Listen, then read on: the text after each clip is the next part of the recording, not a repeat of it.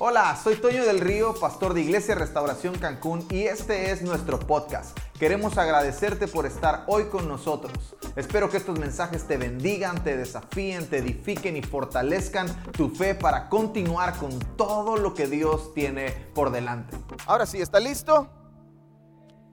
Estoy contento, estoy feliz. Vamos a la segunda parte de nuestra serie de mensajes discípulos. Dile al que está a tu lado, discípulos. Discípulos. Quiero afirmar algunas cosas que dijimos la semana pasada. Antes de hacer, debo ser. Dígalo conmigo. Antes de hacer, debo ser. Es lo primero que tú y yo tenemos que abrazar, que antes de poder hacer lo que Dios nos ha llamado a hacer, tenemos que ser lo que Dios nos ha llamado a hacer. Primero somos, dígalo conmigo, primero somos, luego hacemos. A veces pasamos todo nuestro esfuerzo, toda nuestra energía en hacer, pero sin ser, y eso da un resultado completamente diferente a lo que el plan de Dios quiere que suceda. Hablamos la semana pasada de tres rasgos que caracterizan, que definen, que identifican a un verdadero discípulo. ¿Alguien se acuerda? Y si no se acuerda, se lo vamos a poner por allá para que usted lo tenga. Número uno, ama a Dios. Diga conmigo, ama a Dios. Número dos, ama a las personas. Ama a las personas. Y número tres, obedece y aplica la palabra de Dios. Son los tres rasgos que hablamos la semana pasada. Si usted no vino la semana pasada, yo le aconsejo que vea el video. Está en YouTube. Ya está la transmisión ahí. Usted puede ver el mensaje. Porque no voy a hablar de los tres rasgos primeros, pero esos son, ama a Dios. ¿Cómo se ve un discípulo? Bueno, se ve de estas tres primeras formas. Ama a Dios, ama a las personas obedece y aplica la palabra de Dios. Entonces, usted y yo tenemos un llamado. ¿Cuál es nuestro llamado? Nuestro llamado es ser discípulos, no simpatizantes. La iglesia no es un club social. La iglesia no es un partido político. La iglesia no es un club deportivo. Usted simpatiza con un, con un equipo de fútbol, con un equipo deportivo, con un club deportivo. Usted simpatiza con eso. Usted simpatiza con un partido político. Usted simpatiza con un club social. Pero la iglesia no es un club social. La iglesia no es un partido político. Y la iglesia no es un club deportivo. Usted y yo tenemos un llamado. Y no es ser simpatizantes. Nuestro llamado es ser discípulos.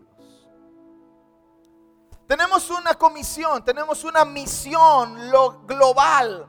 La iglesia tiene una misión global y todas las iglesias del mundo, por ahí un pastor dice esto, la iglesia que no disipula no está cumpliendo su misión. La iglesia que no alcanza personas no justifica su existencia.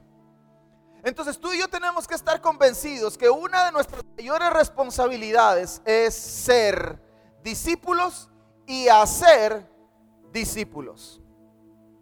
Ese es nuestro llamado. Yo quiero seguir dándote algunos rasgos para poder identificar. Dile al que está a tu lado, ¿de qué lado estás? La idea es que usted y yo al final de estos dos mensajes, por lo menos, podamos identificar de qué lado estamos. ¿Somos simpatizantes o somos discípulos? Si soy simpatizante, y eso es lo bello de todo esto. Siempre se puede pagar el precio. Porque como dije la semana pasada, vivimos en una cultura a la que le gusta que todo le regalen. A la que le gusta que todo sea fácil. Hace un ratito alguien me mandó un mensaje y, me dijo, yo quiero hacer algunas cosas por acá cerca porque está más fácil. Y siempre la naturaleza humana tiende a escoger el camino fácil. Pero tú y yo, si queremos crecer, pregúntale al que está a tu lado, ¿quieres crecer? ¿Quieres crecer? No escojas el camino fácil. El camino fácil no hace crecer. Es el camino difícil lo que hace crecer al hombre. Es lo que es el camino difícil, el que genera responsabilidad, el que genera desafíos, el que, el que pone obstáculos para tener que pasarlos. Y lo bello de todo esto, de saber a qué grupo pertenezco, si soy simpatizante, es que siempre puedo pagar el precio, siempre está disponible. La, invitación no está cerrada, pero tiene costo. La la puerta no está cerrada, llave para abrir. La entrada al cine está abierta, pero hay que pagar.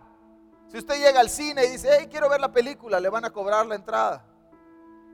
Si usted quiere ser discípulo de Jesús, le van a cobrar el precio.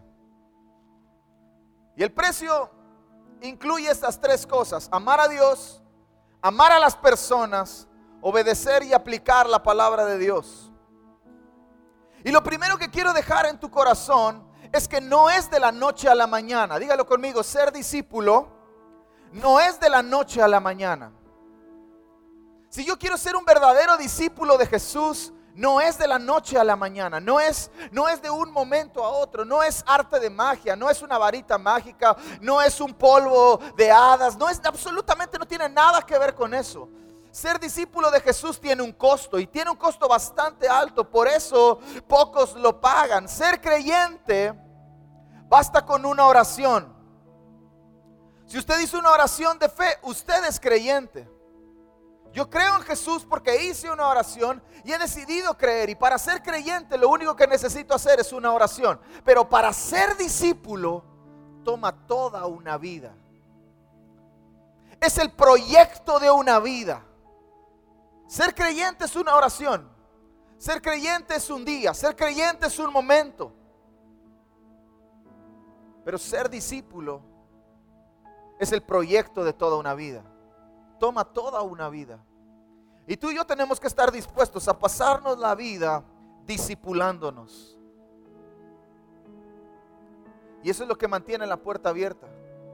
Que como es un proyecto de toda la vida, como es algo que toma toda la vida, toda una vida, siempre se puede pagar el precio. Dígale al que está a su lado, siempre puedes pagar el precio. Ahora, ¿cómo se ve un discípulo entonces? Ama a Dios, ama a las personas, obedece y aplica la palabra de Dios. Número cuatro sería el cuarto rasgo que distingue a un discípulo. Es alguien que está comprometido con Dios y con su iglesia. Un discípulo está comprometido con Dios y con su iglesia. Mateo capítulo 16, verso 24, dice esto. Luego Jesús dijo a sus discípulos, si alguno de ustedes quiere ser mi seguidor, tiene que abandonar su propia manera de vivir, tomar su cruz y seguirme. Nadie ha dicho que sea fácil, ¿eh? Nadie ha dicho que sea fácil. Ser discípulo de Jesús, decía yo la semana pasada, fue una de las cosas que literalmente separó al grupo. De ser un montón, terminaron siendo unos cuantos, solamente por una expresión. Si alguno quiere seguirme, tiene que pagar el precio. Y eso hizo que un montón se fueran.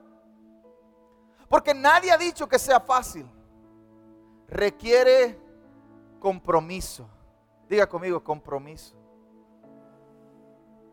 Requiere compromiso.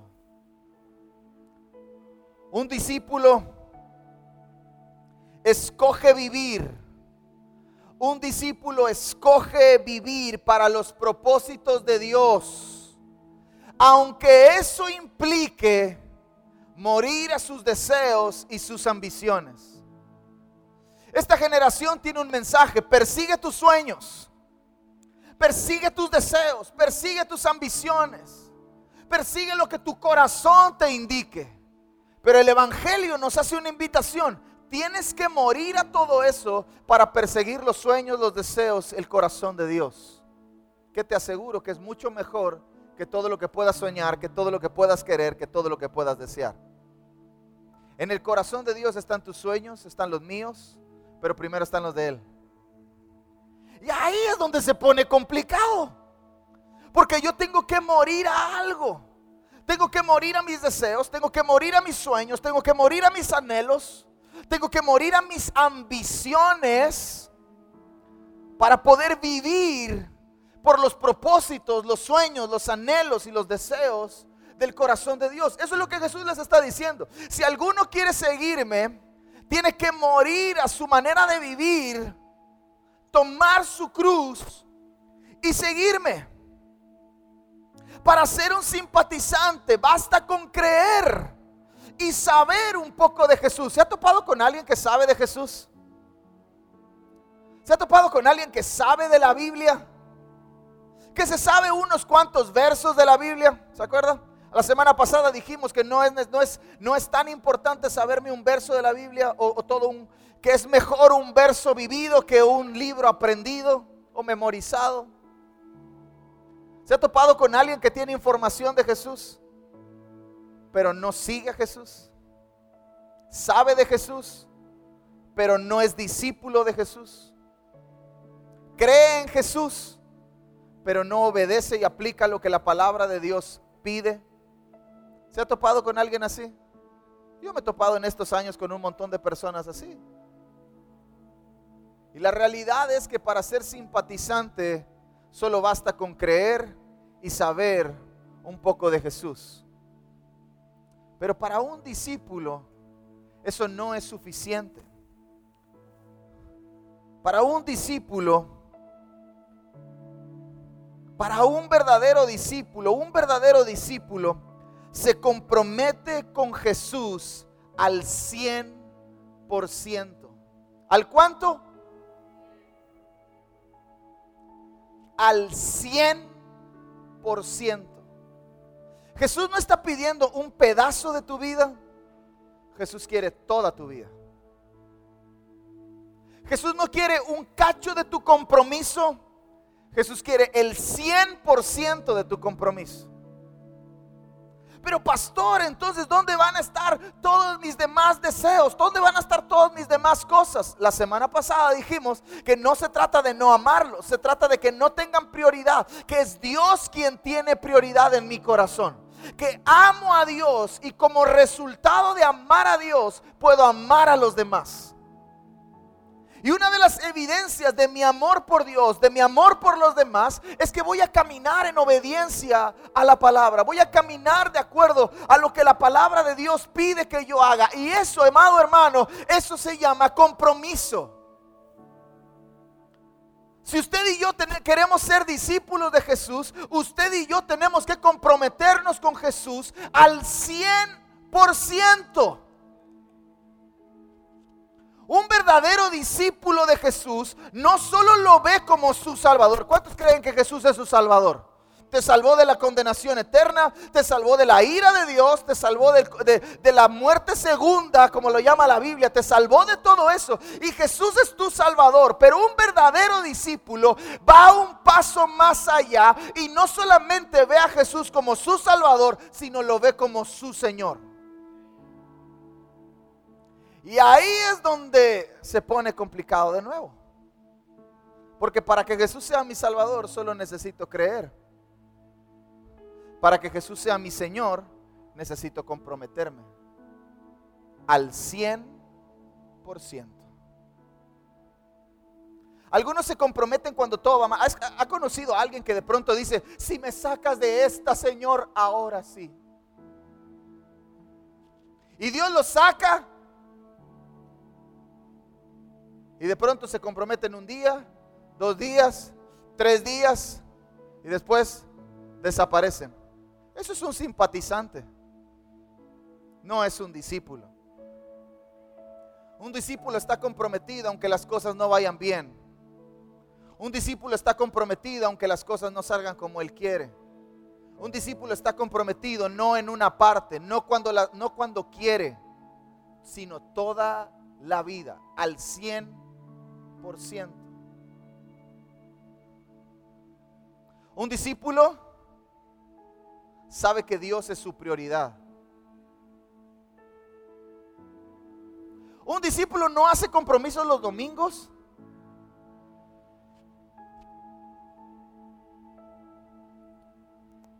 Voltea a ver el que está a su lado. ¿Tiene cara de que hace compromisos los domingos? Ahora, un día un chico me dijo, pero es que podemos servir a Dios en todos lados, podemos servir a Dios fuera de la iglesia y tenemos que servir a Dios fuera de la iglesia. Y le dije, por supuesto que tienes que servir a Dios fuera de la iglesia, todo pero tienes seis días para servir a Dios fuera de la iglesia y Dios solamente te pide un día, cuatro horas y media.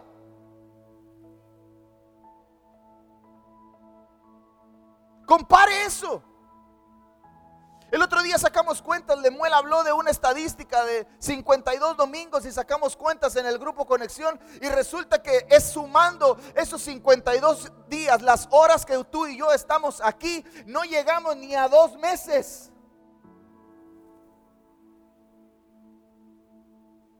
Algunos tienen compromiso con pagar Netflix todo el año. Y si no pagan Netflix, híjole, tiembla, porque no se compromete a ese nivel con Dios y su iglesia. No voy a faltar ni un solo domingo a la iglesia. Es el día del Señor. Yo sé que todos los demás días el Señor también los hizo.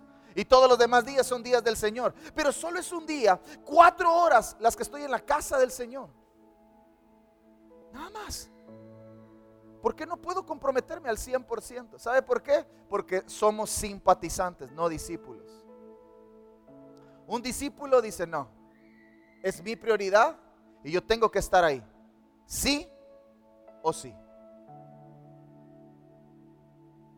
Entonces por eso mi intención con este mensaje era que usted pudiera identificar de qué lado está. Porque siempre se puede pagar el precio. Los discípulos van en contra del sistema. ¿Qué es lo que este sistema está proponiendo? Beneficios sin compromiso. Hay un montón de gente que quiere disfrutar de los beneficios sin el compromiso.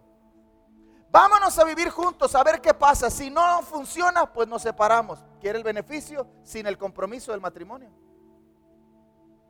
Vamos a ser novios. Vamos a intentar. Quieres el beneficio, pero no quieres el compromiso. Está mal. Y como eso hay un montón de cosas. Un discípulo va en contra del sistema. Un discípulo no quiere el beneficio sin el compromiso. Un simpatizante busca el beneficio antes de comprometerse. Quiere que Dios lo bendiga, quiere que Dios lo levante, quiere que Dios lo use, pero no se quiere comprometer con Dios. Olvídelo, eso no va a funcionar. ¿A quién Dios respalda?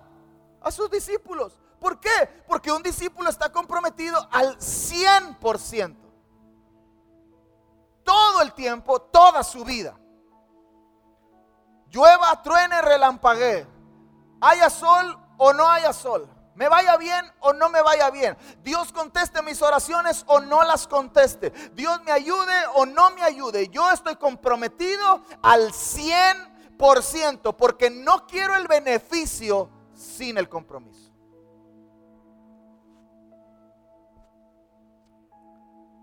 La realidad es que solo un compromiso verdadero asegura que usted y yo tengamos éxito duradero en este camino. ¿Usted quiere vivir una vida exitosa en el caminar con Dios? Usted necesita comprometerse verdaderamente. Yo no puedo ayudarle en eso. Yo no puedo ayudarle a que usted se comprometa. Eso usted lo tiene que decidir yo tengo que tomar mis decisiones. Y yo tomé mi decisión hace 14 años de entregarle a Jesús mi vida porque necesitaba un Salvador, pero de seguirlo todo el tiempo porque es mi Señor. No ha sido fácil, no ha sido divertido, ha tenido momentos muy buenos, pero también ha habido momentos muy crudos, muy duros. Pero aquí estamos. Porque mi compromiso no es de un día. Mi compromiso no es de un año. Mi compromiso no es si Dios me da lo que quiero.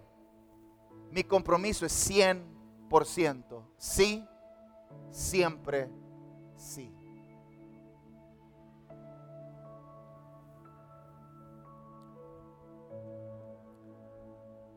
lo que marca la línea de separación entre un simpatizante y un discípulo es el compromiso. ¿Quiere ver la línea que divide estas dos cosas? Ser simpatizante o ser discípulo.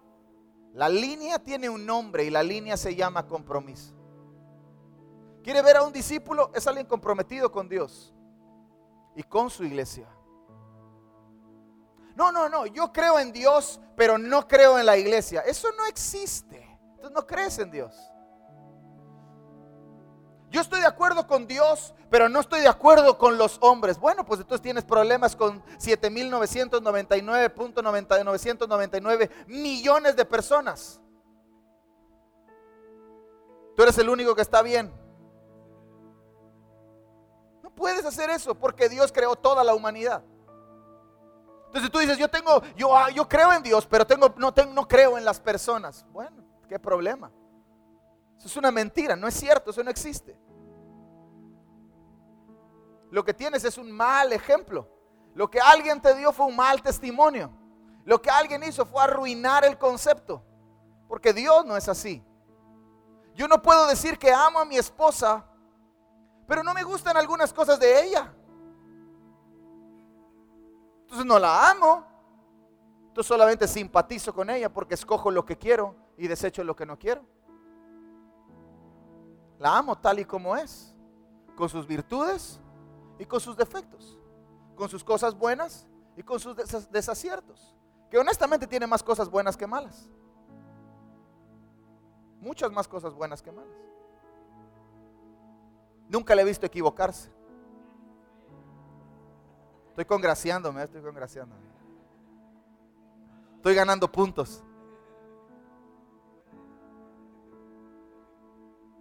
No podemos hacer eso.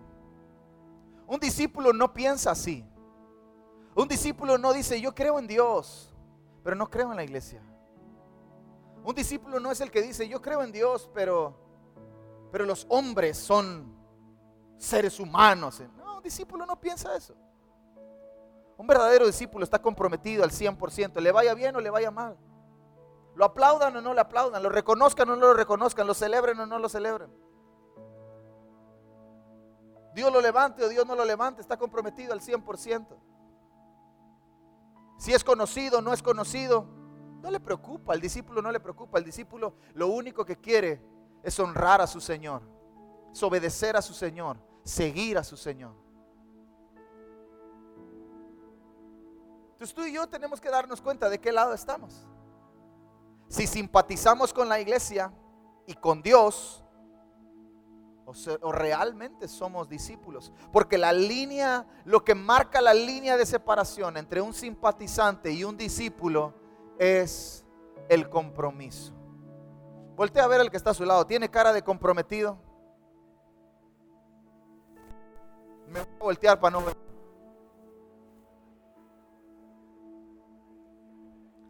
Un discípulo está dispuesto a cargar su cruz. Hey, dile al que está a tu lado, ¿estás dispuesto a cargar tu cruz? Pregúntale, ¿estás dispuesto a cargar tu cruz? Ah, un discípulo está dispuesto a cargar su cruz, a comprometerse hasta el final. Hasta el final. No es hoy, mañana me voy de la iglesia porque quiero ir a probar el mundo y luego volver. Es simpatizante. Un discípulo está comprometido desde el inicio hasta el final. Desde el día uno hasta el último día. Está dispuesto a cargar su cruz. No importa si el camino es fácil o se hace difícil mientras avanza. Yo recuerdo mis primeros días, todo era miel sobre hojuelas y todo estaba color de rosa y Dios, ay, cuánto te amo, Señor. Ah, cuando empecé a servir a Dios, ah, ahí se puso complicado. Cuando empezamos a tratar con personas, cuando empezamos a ministrar personas, cuando empezamos a liderar jóvenes y teníamos un grupo de jóvenes bajo nuestra responsabilidad y el problema nunca fueron los jóvenes, el problema siempre fueron los padres. Entonces ya no solamente había que tratar con los jóvenes, había que tratar con los padres. Porque uno le enseñaba una cosa a los jóvenes y los padres le decían otra cosa. Y entonces los jóvenes, ¿a quién le hago caso? Y nosotros, pues hazle caso a tus papás. Al final ellos van a dar cuenta por ti, no yo. Entonces mi problema, nuestro problema, y, y empezaron los, y, ay, ¿qué hacemos, Señor? Todo se veía tan bonito cuando no éramos líderes. Todo se, veía tan bonito cuando no hacíamos nada, cuando solamente íbamos a la iglesia, levantábamos nuestras manos y ministrábamos, y el Señor nos ministraba. Qué bonito hubiera sido quedarse ahí. Pero un discípulo está comprometido hasta el final. No importa si el camino se hace difícil mientras se avanza. Ay, ya no quiero, pastor. Alguien me mandó un mensaje el otro día y me dice, oye, em, el mensaje de esta semana me ministró un montón. Qué difícil es tratar con las personas que no te aman. Qué, qué difícil es tratar con personas que son complicadas. ¿Alguien ha pensado eso alguna vez? Y le contesté, pues piensa que tú probablemente eres complicado para tratar para alguien y eso va a ser más fácil que tú trates con otros. Porque es fácil pensar que los complicados son los demás, pero qué difícil es pensar que el complicado soy yo. Un discípulo está dispuesto a cargar su cruz. Un discípulo está dispuesto a comprometerse hasta el final. No importa si el camino es fácil o mientras se avanza, o si mientras se avanza se hace difícil. Número 5, un discípulo también se ve de esta forma es generoso y desapegado. Es generoso y desapegado.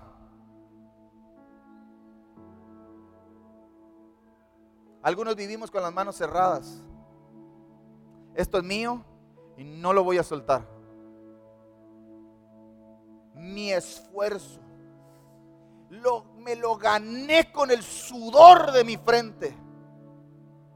¿Sabes que ese sudor de tu frente y todo ese esfuerzo lo tienes porque Dios te lo dio? Lucas capítulo 6, verso 30. Lucas capítulo 6, verso 30. Y este pasaje espero que rompa algunos paradigmas en su mente. ¿Ya está en la pantalla? ¿Ya está ahí? ¿Ya lo tiene? Lucas capítulo 6, verso 30.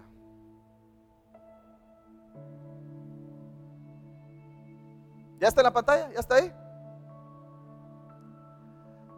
Dale a cualquiera que te pida. Y cuando te quiten las cosas, no trates de recuperarlas. ¿Por qué le voy a dar? ¿Quién sabe en qué se lo va a gastar? Es que no es justo, es mío. Dale a cualquiera que te pida. Y cuando te quiten las cosas, no trates de recuperarlas. Para un discípulo, la generosidad es como un sello, como una marca es algo que los caracteriza. Se ve, se ve, se ve. Es, una marca como las marcas de nacimiento. ¿Alguien tiene marcas de nacimiento? ¿Tiene alguna? Yo tengo una marca de nacimiento. Y se ve. Para los discípulos la generosidad es eso, como un sello, como una marca. No todos los generosos son discípulos. He conocido un montón de personas generosas, pero no son discípulos. Pero no he conocido un solo discípulo que no sea generoso. He conocido simpatizantes que han de tener algún familiar de Monterrey porque qué bárbaro, qué codos. Codos, codos, codos. No le puedes para que, para que dé. Y no estoy hablando solamente de dinero, ¿eh? Algunos son codos con su tiempo. Algunos son codos con sus fuerzas. Algunos son codos con sus talentos, con sus dones, con sus habilidades. No estoy hablando solamente de dinero. El generoso no piensa en dinero. El generoso el menor problema es el dinero. El generoso es generoso con todo lo que tiene, con todas sus cosas. El dinero no es un tema. El, dinero es parte de. No todos los generosos son discípulos, pero todos los discípulos debemos ser generosos. Y no solo con el dinero, yo tengo que ser generoso con mi tiempo, tengo que ser generoso con mis fuerzas, tengo que ser generoso con mis recursos. Por eso, si aquí en la reunión de iglesia solo estamos cuatro horas, desde las 8 de la mañana hasta las 12 del día, haga planes para el domingo, para estar de 8 de la mañana a 12 del día. Haga todo lo que quiera después de las 12. Sea generoso. Y si no le toca servir, pues mejor aún, solamente tiene dos horas y si el pastor amanece de buenas, hora y media. No, usted me hubiera conocido hace unos años, hace unos, no sé, ocho, nueve años. en una iglesia prediqué dos horas y media. Dos horas y media de predicación, no del culto, ¿eh? no de la reunión. Mi predicación duró dos horas y media. Hace ocho años, imagínate. Y ahorita, 40 minutos. Ay, qué hora se va a acabar?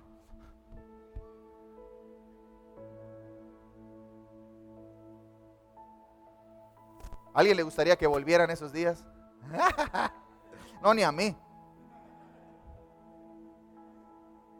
Pero tenemos que ser generosos con nuestro tiempo. Son dos horas y media, es un ratito. Son unos, es un día a la semana, ni siquiera tenemos reuniones toda la semana. Quizás los más comprometidos pues van a su grupo conexión y le invierten un poquito más. Pero el que siembra abundantemente, abundantemente, el que siembra en el Señor abundantemente, abundantemente cosechará. ¿Por qué ellos están avanzando? ¿Por qué ellos crecen? ¿Por qué Porque ve la calidad, ve la cantidad de semilla que siembran. Porque la cantidad de semilla que siembro es la cantidad de cosecha que recojo.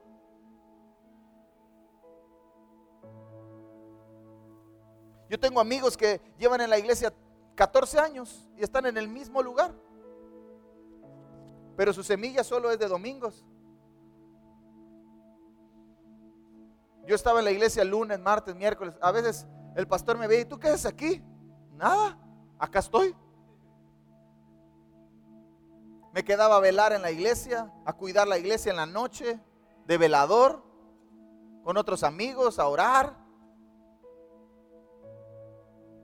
sé generoso. No solamente con tu dinero.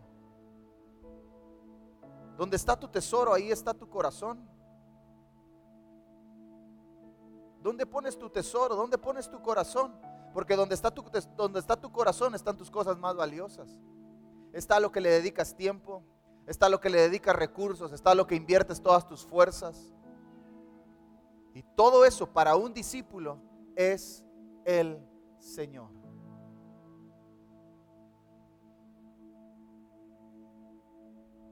Un discípulo sabe vivir con las manos abiertas. Abra sus manos así. Usted y yo tenemos que aprender a vivir así. Con las manos abiertas. Es más, me atrevería a decir que con una mano conectada al cielo y la otra mano extendida para dar.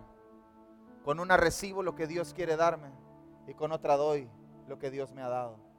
Nada de lo que tenemos es nuestro. Todo don, toda buena dádiva proviene del Padre de las Luces. Todo lo bueno que tú tienes, Dios te lo dio. Y si Dios te lo dio, Dios te lo puede pedir. Pero cuando yo vivo con las manos cerradas, no soy generoso. Lo retengo. Pero cuando vivo con las manos abiertas y sale de mí, en el momento que lo que tú das, escúcheme bien, en el momento que lo que usted tiene lo da, se convierte en una semilla para ser sembrada. Las semillas en nuestras manos no producen nada. Las semillas sembradas en la tierra es cuando producen cosas. Todo lo que usted tiene puede ser sembrado. Y si lo siembra, inevitablemente usted tendrá una cosecha Y no estoy hablando de dinero. Eso es además. ¿Por qué?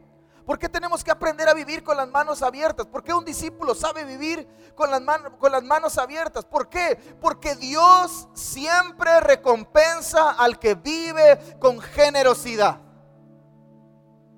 Dios siempre recompensa al que vive con generosidad. No vemos a Jesús pidiéndole cosas específicas a los discípulos. En ningún momento ves a Jesús pidiéndoles algo en específico a los discípulos, ciertas cositas. Jesús no pide nada en específico. ¿Qué es lo que pide Jesús?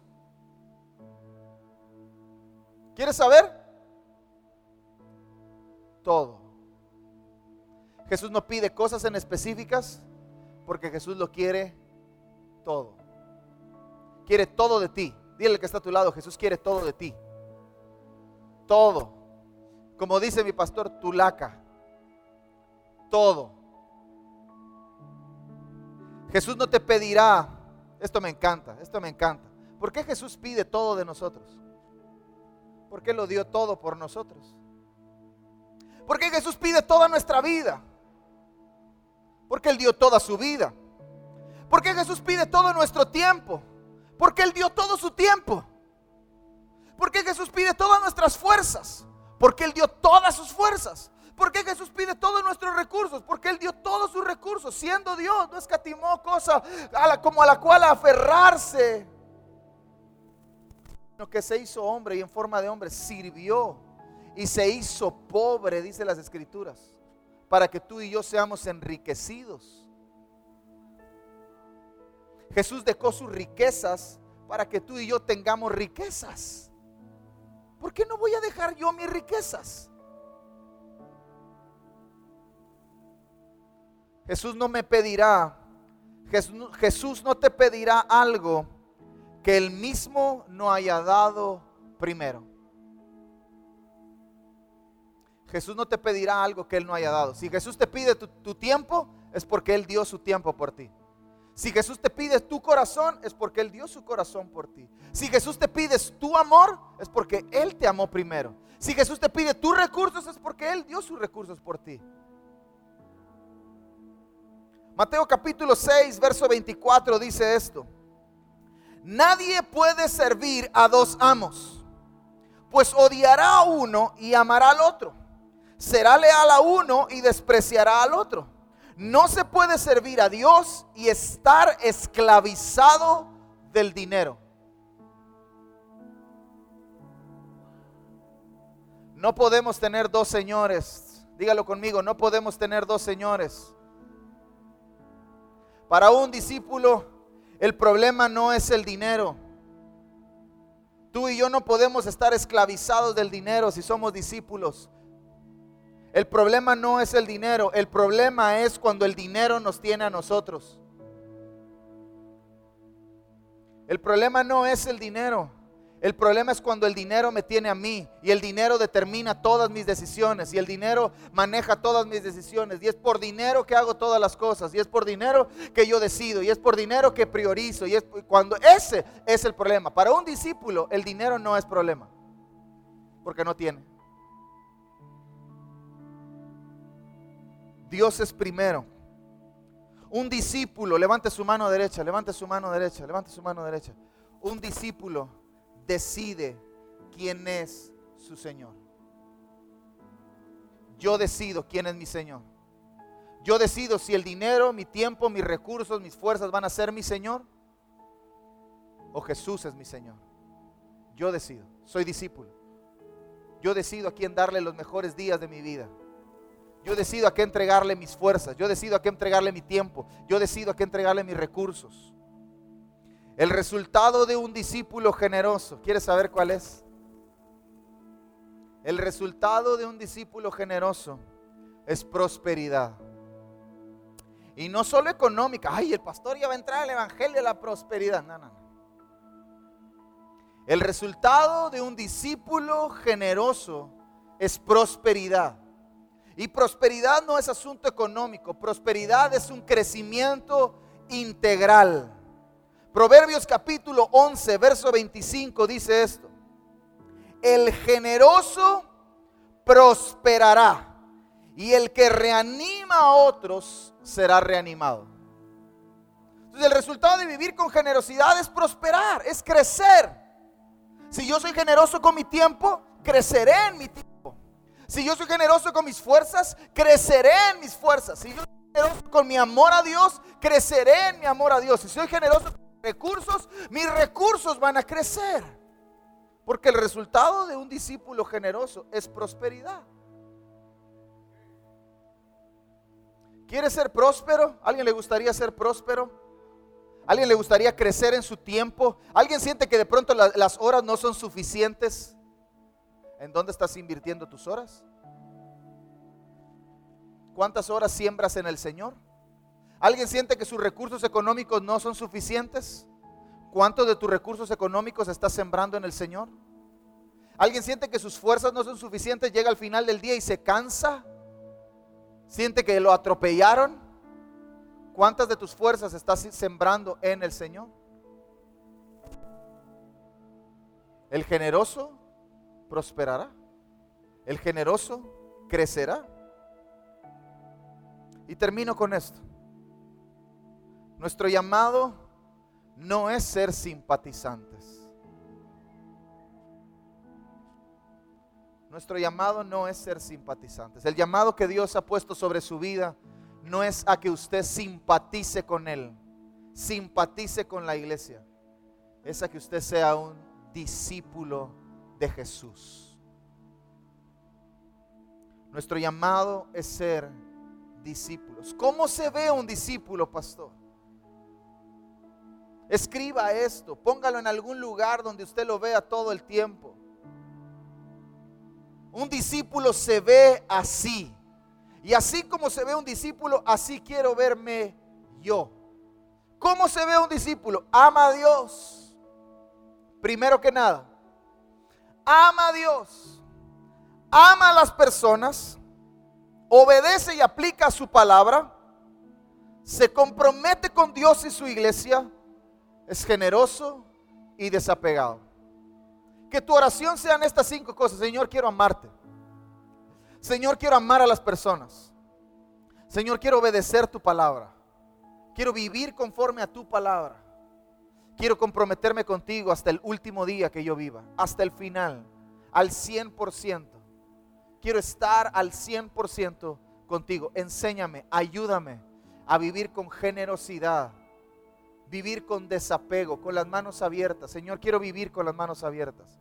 Nada de lo que tengo es mío. Y si tú me lo pides, yo te lo doy. Porque todo lo que tengo proviene de ti. Me encanta la historia de Abraham. Abraham no puede tener hijos. Dios le hace una promesa, te voy a dar un hijo. Vas a tener descendencia. ¿Y qué es lo que Dios le pide a Abraham? Su hijo. ¿Por qué Dios se lo pide? Dios no te pedirá nada que Él mismo no te haya dado. Todo lo que tú y yo tenemos, Dios nos lo dio. Y si Él nos lo pide, nosotros tenemos que dar. Mi dinero, mis fuerzas, mi vida, Él me la dio. Si me la pide, adelante, es tuya, úsala para lo que quieras como quieras, cuando quieras. Entonces, ¿cómo se ve un discípulo otra vez? Ama a Dios, dígalo conmigo, ama a Dios, ama a las personas, obedece y aplica la palabra de Dios, se compromete con Dios y su iglesia, es generoso y desapegado. ¿Está difícil? No. Si usted logra vivirlo primero, los otros cuatro van a ser pan comido. Si usted logra amar a Dios, si usted logra crecer en amor por Dios, no le va a costar ningún trabajo amar a las personas, no le va a costar ningún trabajo obedecer, no le va a costar ningún trabajo comprometerse, no le va a costar ningún trabajo ser, ser generoso. Todo comienza por amar a Dios. Un discípulo ama a Dios. Entonces, venga todo el equipo, no olvide que para ser un creyente solo basta una oración. Para ser un creyente solo basta con una oración. Pero para ser un discípulo, ¿cuántos quieren ser discípulos? Para ser un discípulo se requiere toda una vida. Toda la vida. Para ser creyente, solo tengo que orar, Señor. Jesús, creo en ti como mi Señor y mi Salvador. Amén. Ya soy creyente. Pero ahí, para ser un discípulo, ah, para crecer en sabiduría, para crecer en gracia, ahí es donde se pone complicado. Ahí es donde entra todas estas cinco cosas. Por eso el precio no es barato, pero la invitación está abierta. Dile al que está a tu lado, la invitación está abierta. La invitación está abierta. La invitación no la hago yo. La invitación nos la hizo el Señor. Si alguien quiere ser mi discípulo. Fue, fue lanzar un montón de monedas al aire. Si alguien quiere ser mi discípulo, niéguese a sí mismo, tome su cruz y sígame. Si alguien quiere ser mi discípulo, tendrá que vivir bajo el primer mandamiento, el más importante, el más grande, amar a Dios, amar a las personas. Si ustedes quieren ser mis verdaderos discípulos, tendrán que obedecer todo lo que yo les digo. Si ustedes quieren ser mis discípulos, tendrán que cargar su cruz todos los días compromiso. Si ustedes quieren ser mis discípulos, al que les pida algo tendrán que dárselo. Y cuando les quiten las cosas, no intenten recuperarlas. Tendrán que aprender a vivir con las manos abiertas. La invitación está abierta, pero el precio no lo pagan todos. Tienes que saber que no será fácil. Yo no quiero decirte que será fácil. Yo no quiero que te hagas falsas expectativas. Yo no quiero que el día de mañana me vengas conmigo y me digas, pastor, es que usted no me dijo que yo iba a sufrir. Va a ser difícil. Nadie está diciendo que sea fácil. Morir no es nada sencillo. Negarse no es nada sencillo. Tomar decisiones radicales, firmes, no es nada sencillo. Yo no estoy diciendo que sea fácil. Pero nada, escúcheme bien, nada de lo que vale la pena en la vida lo es. Nada de lo que verdaderamente vale la pena en la vida es fácil y barato. Todo lo que realmente importa toma tiempo y cuesta caro. ¿Ha escuchado ese dicho, lo barato sale caro? Compras una piececita barata y te dura dos meses y luego la tienes que cambiar, pero compras una pieza que cuesta un montón de dinero y te puede durar toda la vida. Nada de lo que vale la pena en la vida es fácil ni barato, porque todo lo que vale la pena en esta vida toma tiempo y cuesta caro. Y ser discípulo de Jesús toma tiempo y cuesta caro. Yo no estoy diciendo que sea fácil. ¿Qué es lo que yo estoy diciendo? Que vale la pena. Vale la pena. Porque las mejores cosas que Dios tiene para ti, las mejores cosas que Dios tiene para nosotros, las mejores cosas que Dios ha preparado, las ha preparado para sus discípulos, para los que caminan con Él, para los que lo siguen a Él, para que los que deciden por Él, para los que lo aman a Él, para los que se comprometen con Él, para los que lo obedecen, para los que son generosos, para los que dicen sí hoy y dicen sí al final. Para eso las mejores cosas están reservadas. Cosas que ojo no ha visto, cosas que oído no ha oído y cosas que no han subido al corazón del hombre son las cosas que Dios ha preparado para aquellos que le aman. ¿Quieres vivir esas cosas? Sea un discípulo, no seas un simpatizante. El simpatizante vive de las cosas que rebosan de los discípulos. Quiero vivir siendo un discípulo. ¿Alguien más quiere ser un discípulo? Yo quiero que te pongas de pie. Esperamos que estos mensajes te hayan inspirado, te hayan desafiado, hayan animado y hayan fortalecido tu fe para todo lo que tiene el Señor por delante para ti. Nos vemos en la próxima.